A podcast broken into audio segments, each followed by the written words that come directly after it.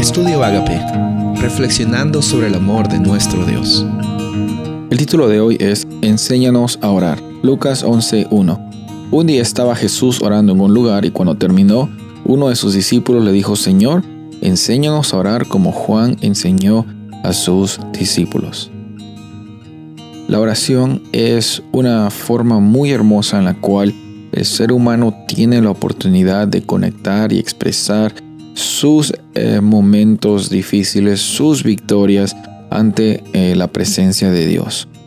Y la oración eh, a veces nosotros la tratamos como si fuera algo que tiene que salir espontáneo del corazón. Y sí, sí es cierto, la, oración del corazón, de lo más profundo de nuestro ser, de una oración sincera, llega a, a tener una conexión con nuestro Padre Celestial. Dios nos escucha, escucha esas oraciones espontáneas.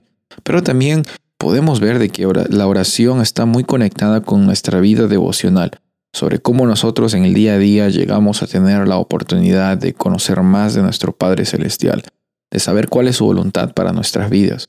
No solo eh, simplemente saber lo que debemos hacer y dejar de hacer, no. Nuestra vida como cristianos no se trata de, de una lista de cosas que hacer y que no hacer, sino se trata de cómo es que podemos tener una experiencia más cercana con nuestro Padre Celestial, de cómo es que nuestra vida, el día a día, nuestros hábitos, nuestras actividades estén en sintonía con el llamado que nosotros sentimos que recibimos por parte del Espíritu Santo cuando vive en nuestros corazones.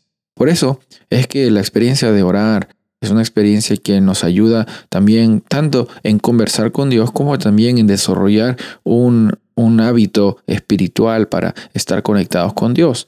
Y eh, durante la historia de, la iglesia, durante la historia del pueblo de Dios, eh, se han usado los salmos como medios devocionales para conectarse con Dios y para e-, elevar una oración cuando estamos leyendo los salmos. También podemos ver las experiencias de las personas que estaban pasando y cómo es que ellas iban ante Dios en las circunstancias difíciles o en circunstancias grandes, alabando su nombre, eh, magnificando su nombre por las bendiciones que recibían.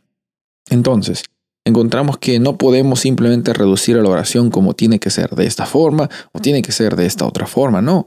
La oración es una experiencia personal en la cual ya sea tú usando eh, la palabra de Dios o tú conversando con Dios, acudes a Él, le cuentas sobre tus circunstancias y confías de que Él es fiel.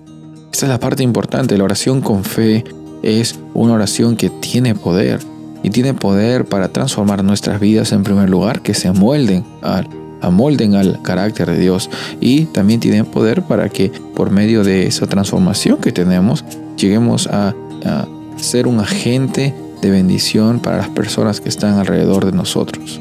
Soy el pastor Rubén Casabona y deseo que tengas un día bendecido.